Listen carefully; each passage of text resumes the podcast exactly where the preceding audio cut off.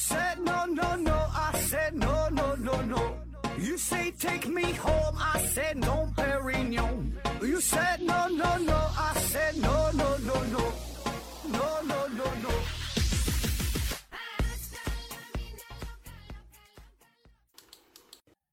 拼命探索，不计后果。欢迎您收听《思考盒子》，本节目由喜马拉雅平台独家播出。今天呢，咱们聊一个与增高有关的话题。问题呢，来自于踩着高跷的姚明啊，他说：“何志军你好，我是女生啊，漂亮的女生啊，这是这我加的啊，我是女生，身高啊只有幺五八啊，我男朋友呢是幺八五，我们呢是自由恋爱，感情啊相处的非常融洽。”但是呢，他的父母一直嫌我矮，呃，最开始啊只是委婉的表达，到后来呢，我们俩是发展到了谈婚论嫁的地步啊，他们就千方百计的让我分手啊。请问何志先生啊，你听说过那种可以把腿打骨折，然后改善自己身高的项目吗？国内呃有医院开展吗？这种事儿靠谱吗？成功率？高不高啊？我现在真的不知道该怎么办了。这妹子哈，你说这事儿呢，这叫断骨增高啊，确实存在这种技术，也有人这么去做了哈，结果呢也还挺好啊。但是啊，重点是但是啊，这个手术风险性极大啊，风险性极大，后果很严重，也有一些人做完手术之后不是很理想，甚至直接就。残废了哈，站不起来了，就坐轮椅的。所以呢，正因为如此啊，早在二零零六年的时候，我们国家的卫生部就明令禁止说，禁止将断骨增高手术用于医疗美容项目。啊，这话是什么意思？就是说这个这个断骨增高啊，延长肢体啊这种方式哈，它不是医疗美容项目，医疗美容机构不得开展这个技术。换句话说。这个技术本身没有问题，可以用，但是它有着非常严格的适用范围，就是它属于治疗范畴的，治疗它不是美容，这是完全两个概念啊。它的使用有着非常严格的手术指征，所谓手术指征，你得是符合这些条件才能去做。比如说你是因为外伤啊、肿瘤啊、呃疾病啊是什么这些原因哈，导致了说你身体有一些残疾。啊，需要用这种方式进行弥补、进行治疗，那是可以的，没有问题啊，符合这条件就可以。但是说你随便一个人儿，没有任何毛病的，我能走能量，干啥都挺身体健康的。然后说我就觉得自己矮啊，你说女的，你说你幺五八觉得矮，男的有人觉得这这幺七八还觉得矮呢，我没到一米八，我就想长到一米八啊，我也有钱，我也愿意冒这个风险，你给我做这个手术吧，那不行啊，做不了，做谁做了，那这大夫得被抓起来。所以呢，这可以理解为是一种雪中送炭，但不是锦上添花，啊，当然，如果说你就是想做这个手术，下定决心了，怎么的我就就得做啊。外国有这机构可以提供这种服务，啊，嗯，你要有钱，你愿意去冒这风险，你就去啊，呃，一般得几十万上百万吧哈。但我个人觉得真没有这个必要哈，没有必要冒这个险，你干啥呀，是吧？而且我觉得女生幺五八还行啊，完全可以啊，就正常水平呗，咱说。根据二零二零年中国居民营养与慢性病状况的报告，中国十八到四十四岁的女性的平均身高正好就是幺五八，你可以上网查一下。所以你看，你这不就是站在了这个平均水平呗，平均线上，对吧？你好美的，你穿个高跟鞋啥的，基本就够用了。咱也不参加什么选美大赛，咱也不当模特，也不报名当空姐，我感觉还行啊。而且我还看网上有一些投票嘛，呃，说男生哈最喜欢女性的身高，就是就是娶来做老婆哈，心中这个这个目标哈，这身高是多少？排名第一的幺六二，排名第二的幺六五，排名第三的就是幺五八啊，接下来是幺七零、幺七五。所以你看这个排名跟咱们想象的可能不太一样，是吧？啊，当然强调一下，咱就说了嘛，这里边这个排名是强调的是，就是说的你得娶回家做老婆。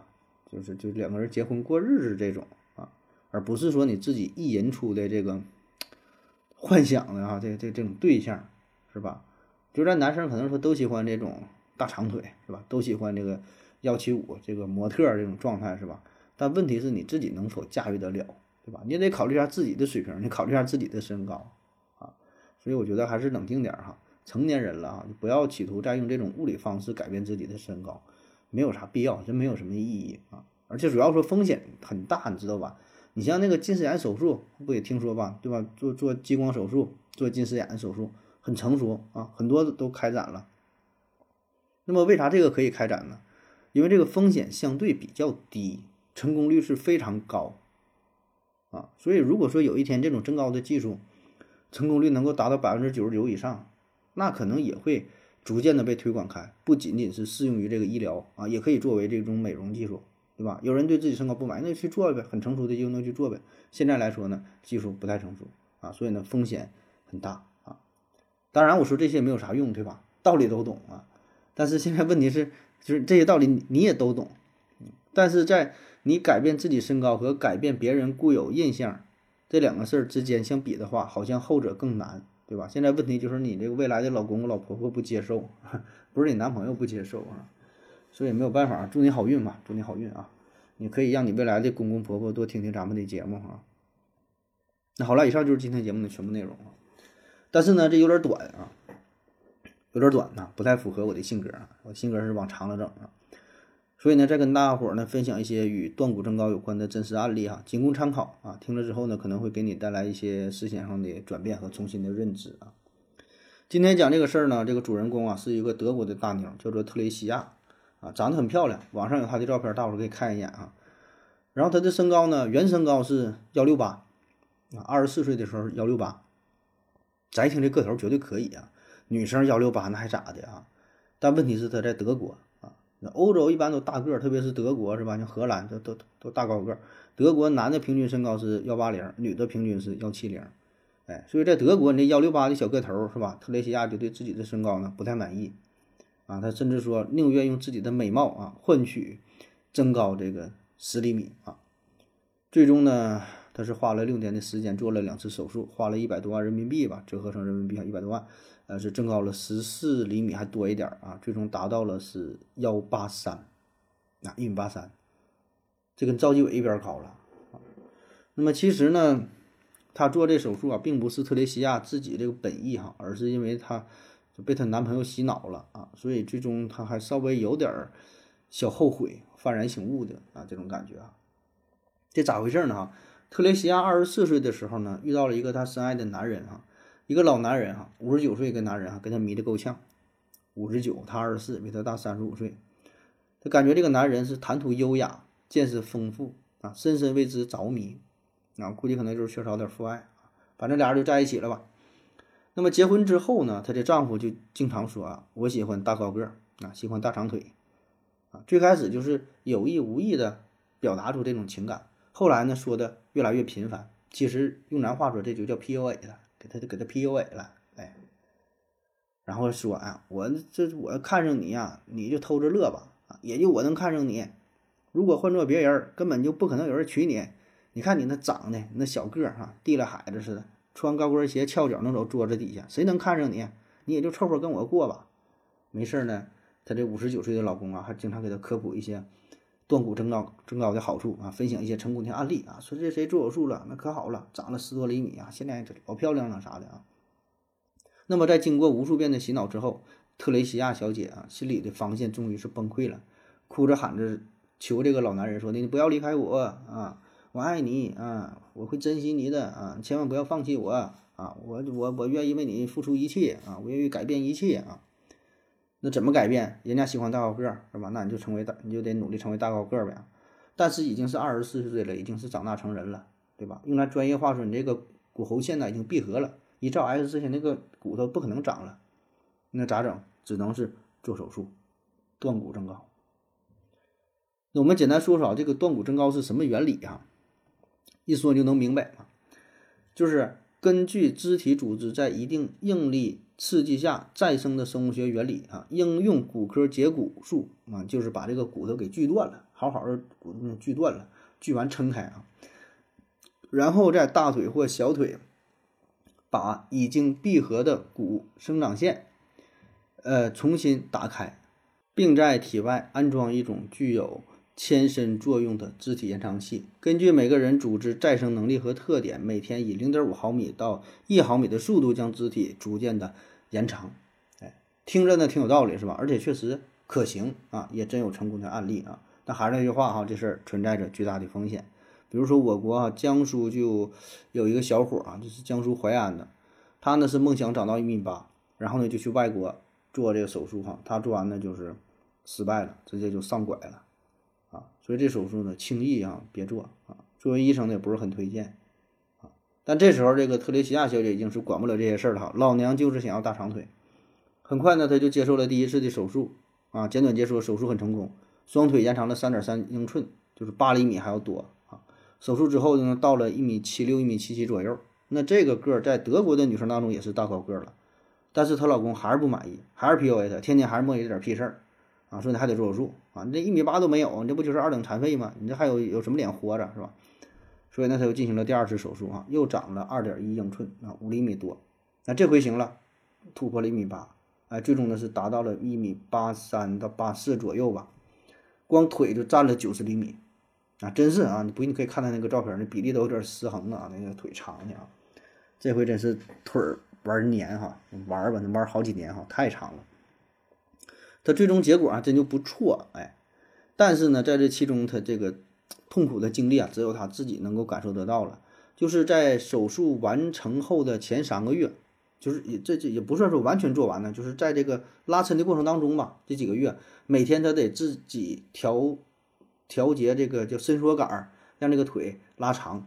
咱不说了吗？他腿外边有一个固定的金属支架，里边呢是连着骨头，你每天就拧这个螺丝啊，他说一天拧十次啊。一拧了这个支架呢，就延伸，把里边骨头带着拉长，一天延长大约是零点五毫米到一毫米啊，这玩意儿跟上刑似的，连拉带拽，那么抻啊。外人看到的是他腿儿呢一点点伸长，但整个在这个增长的过程当中，你想啊，他的神经、他的血管、他的这个肌肉、这个皮肤等等都得被拉长。你想想这个事儿，那玩意儿它违背你自然规律呀，违背你正常身体结构啊。啊，那个痛苦的劲儿，反正咱也没体验过啊。但是呢，对于特蕾西亚来说，他说这一切啊都值了，是吧？为了自己心爱的人啊，汽车压罗锅死了也值了啊。最终手术也是很成功哎。那么本来以为呢，他会过上那幸福快乐的日子，是吧？爱他一辈子嘛。可是慢慢的发现啊，就觉得不太对劲儿啊，自己有点后悔了啊。怎么回事呢？就在他增高之后。本来来说他挺好看是吧？加上大个儿哈，很快就成为了网络红人，收获了很多的粉丝儿啊。但是呢，这些粉丝说啥的都有啊。特蕾西亚呢，本来以为大伙儿会赞赏他的勇气啊，佩服他的勇敢啊，敢爱敢爱敢恨，为了自己爱的人付出这么多是吧？这是多么值得歌颂的爱情啊！可是没想到啊，迎接他呢是铺天盖地的骂声，大家说臭不要脸啊，大家说你是不是脑子有病啊？不清醒，为爱冲昏了头脑。啊，为爱疯狂是吧？丢失了自己啊，怎么说都有吧，都是不太中听的话。而且更重要的是呢，做完两次手术之后，她丈夫对她有点越来越冷淡、带搭不理的了啊。你不说喜欢大长腿吗？这回怎么这玩意儿也不喜欢了呢？所以这点呢，我也没看太明白是什么意思哈。就是她老公成功把她 PUA 之后，就觉得没有什么挑战了，没有意思了，是吧？你这这这玩意儿，我再换一个人去去 PUA 去啊。这我不知道，我瞎猜的啊啊！最终的结果就两个人离婚了。啊，离婚之后，特蕾西亚是突然清醒过来了，才发现自己做过的这个决定是多么的愚蠢，居然为了一个自己以为自己爱的人哈，冒着这么大的险哈，做了这种蠢事。做完之后，什么都没换来啊。那么两个人离婚之后呢，特蕾西亚做的第一件事就是向自己的家人道歉啊，自己的父母啊，家里的这些这些人亲戚啊。因为当时要做这个手术的时候，家人呢保证是全都反对，对吧？谁也不可能同意自己的孩子，你说冒这么大的风险去干这个事儿啊？那你就说明这人他根本不是爱你的，对吧？如果他真正爱你，不可能让你去冒这个险做伤害自己的事儿啊。但是当时他是不知道的啊，所以现在呢幡然醒悟，很后悔啊，然后跟家人道歉。就当时他的父母就很担心嘛，他还撒谎了，就是。本来他想就是偷偷摸摸做手术，反正家里人不同意吧，那我就偷偷摸摸去整吧，啊，就合计等这个做完之后呢，再跟家里人去去去去说哈。但是这好巧不巧啊，在他刚把腿打折这个不久之后，就是他家里边人是谁嘞？他祖父去世了，那你这事儿必须得去，参加这个葬礼，架着拐来的。家里人问说你怎么了？这腿咋这样了呢？啊，他说我从树上掉下来摔折了哈，俩腿都摔折了。那么好在啊，现在这特蕾西亚呢是重新找到了新的爱情啊，重新开启了一段爱情啊，新交了一个男朋友啊。这个男朋友比之前那个老爷子年轻多了啊，只比特蕾西亚大二十六岁啊。也不知道他是为啥总喜欢年龄相对大一些的，是吧？那么听了这个故事之后，不知道您各位是作何感想？反正咱说啊，这就是身体是自己的，随意你处置，你愿意干啥干啥。啊，你别说是断骨增高了，你断骨之后就打折了，那你也是你自己的事儿，对吧？谁也管不了啊。只是说温馨提醒一下，就是你在做出种种选择之前呢，都要考虑一下它可能带来的后果，它存在的风险，这个结果你能不能接受啊？因为很多事儿吧，它是不可逆的啊。啥叫不可逆的？发生之后不带后悔的啊。这还不像说你买个东西，对吧？花个三五百块钱买个东西，后悔了，后悔大不了东西扔了，对吧？赔个三五百块钱无所谓啊。有些事儿呢很严重，特别是针对于自己的身体，啊，这事儿是花多少钱可能也改变不了了啊，这就很遗憾。其实这个断骨增高这事儿呢，或者应该叫肢体延长吧，更准确一些啊，这种说法很早就有，不是这几年才新兴的技术，早在十九世纪就已经出现了啊。比如说，在一八六九年哈，有一位叫做兰根贝克的医生啊。在一八八九年，有位叫做霍普金斯的医生；在一八九七年，有位叫做艾斯堡的医生，他们都独立研究出了自己的这个增高的办法啊。当然，主要呢还是一次性截骨延长术，就是还是把骨是只能在这个骨头上做文章，对吧？因为骨头它已经闭合了，咱说都是成人的事儿，保证还是搁这个骨头打折，让它重长，让它显得高一点啊。但是呢，这些人的研究啊，呃，一个共同特点就是副作用。太严重啊，成功率呢也不太高，而且你想啊，两个腿打折还得保证它恢复的一样，稍微有点不一致的话，那你就一个腿长一个腿短是吧？就很麻烦啊。所以这个事儿，这种技术一直没有发展起来，一直到上世纪五六十年代啊，才有一位叫做伊利罗夫的医生啊，呃，算是呢有点改善哈，嗯，发明了一种更加行之有效的肢体延长术啊。当时主要是因针对于一些疾病呀、外伤啊，就咱之前说的哈。就作为一种医疗手段，啊，治疗呃因为感染呐、创伤啊、肿瘤啊等等原因导致某一部分骨骼需要被切除，然后肢体缩短了，那怎么办哈？就用这种方式来试图延长、试图弥补。也就是说，在实在没有选择的情况下，才会考虑用这种方式啊。再有呢，就是对于一些先天性的哈各种原因造成的身材矮小，然后甚至会影响正常的生活啊，或者是一些什么疾病导致这个骨骺线提前损伤、骨骺线闭合。然后骨骼无法生长发育了，哎，是用这个东西来治病的啊。那所以就是说，现在这个肢体延长术主要还是应用于就想帮助肢体畸形的患者恢复正常的身身体形态、生理功能这方面啊，而不是为了增高，不是为了美啊。但问题就是说，也没办法，现在就是有着越来越多的客户需求嘛，就想长大高个。那么再加上有些机构呢。